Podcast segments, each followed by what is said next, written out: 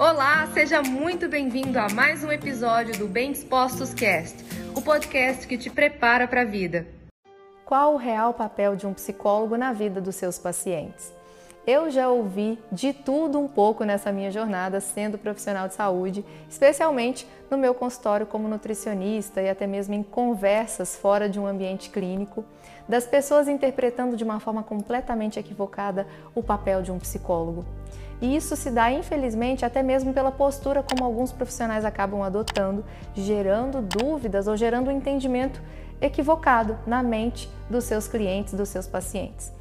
Um psicólogo jamais vai ser um conselheiro. Então, esse não é definitivamente o nosso papel. Nós não podemos influenciar as decisões de um paciente sobre a vida deles a partir da nossa percepção, especialmente do nosso daquilo que de forma pessoal nós pensamos a respeito daquela situação que o paciente em questão está vivendo. É claro que todo profissional, ele é uma pessoa além de profissional, mas ali não cabe a ele o, o papel de decidir ou interferir nas decisões que um paciente precisa tomar. Então ele precisa saber perguntar para que o próprio paciente chegue até as suas conclusões sobre o que ele realmente quer. E eu já vi muitos pacientes chegando até a sessão e perguntando: Mas Lídia, o que eu devo fazer diante dessa situação? E aí a pergunta é: o que você gostaria de fazer diante dessa situação?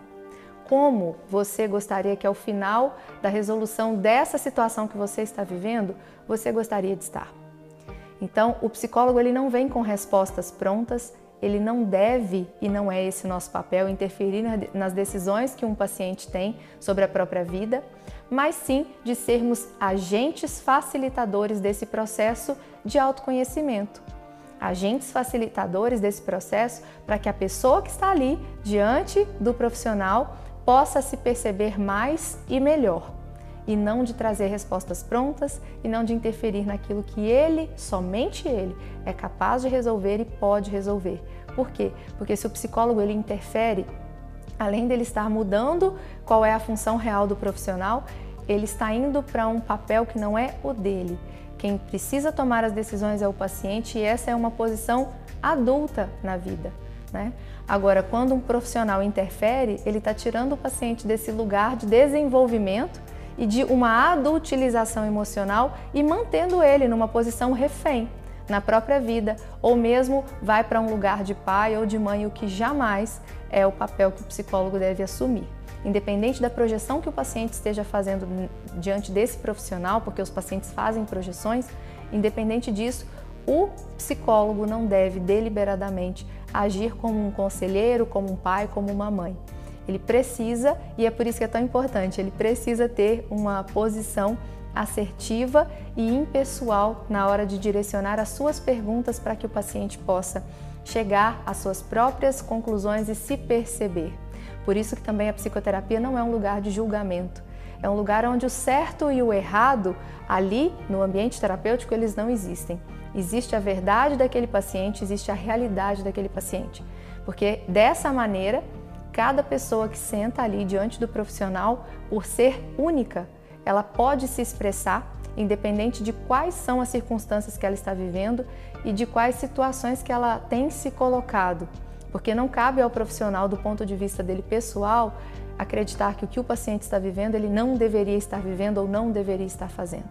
Porque esse não é o papel do psicólogo. Então, se até agora você já passou por uma psicoterapia e acabou é, pensando que era isso que era o papel de um psicólogo, aconselhar, interferir ou até mesmo dizer qual decisão você deve ou não tomar, fuja disso porque isso não é uma psicoterapia sendo, é, sendo conduzida de uma forma ética, de uma forma assertiva e coerente como precisa ser.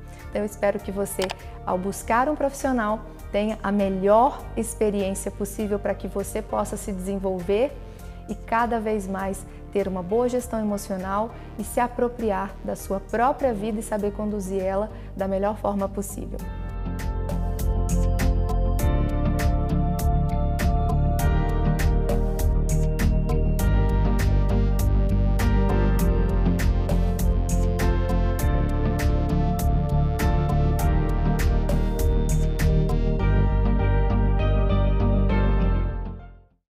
Esse foi mais um episódio do Bem Dispostos Cast. Aguarde o nosso próximo encontro e lembre-se sempre: cresce mais quem cresce junto.